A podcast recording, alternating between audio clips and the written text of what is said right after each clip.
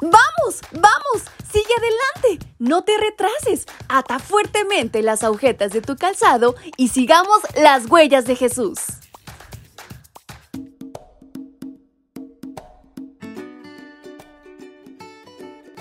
Hola, hola chicos y chicas, ¿cómo están en esta mañana? Su amiga Fabi les acompaña nuevamente y les da la más cordial bienvenida a este su devocional para menores y adolescentes.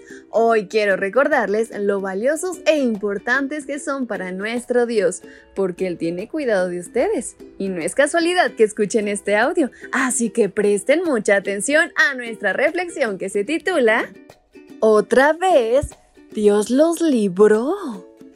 Todos los que estaban en el campamento y fuera de él se llenaron de miedo.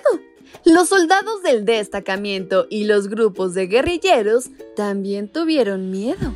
Al mismo tiempo, hubo un temblor de tierra y se produjo un pánico enorme.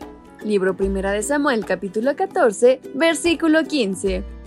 Dios libró a Israel de los filisteos gracias a la valentía de Jonatán y a pesar de la insensatez de Saúl. El rey se conformó con ver de lejos cómo su hijo los vencía en batalla.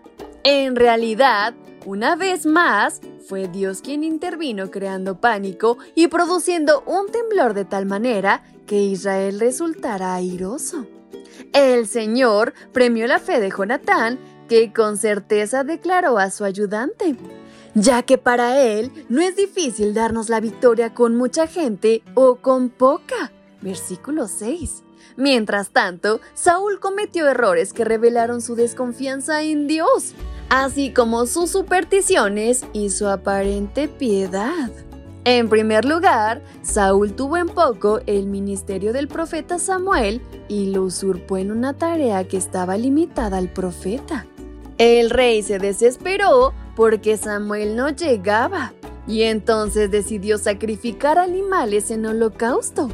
Más adelante, ante el desafío de la batalla, a Samuel le pareció buena idea traer el arca del pacto, y esto como un amuleto para vencer.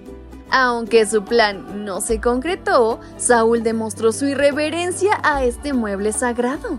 Por último, tuvo la más inoportuna de las ideas al declarar un día de ayuno idea inadecuada porque su ejército debía estar fortalecido para la batalla. No conforme con la absurda orden de no comer, ordenó que quien comiera estaría bajo maldición. Es decir, lo iba a matar. Jonatán, quien demostró fe y valentía y que además desconocía la orden de su padre de no comer, fue el que comió miel. Samuel demostró su locura, pues a pesar de ser su hijo, estaba listo para destruirlo. Gracias a la protección de Dios y la intervención del pueblo, Saúl cambió de parecer.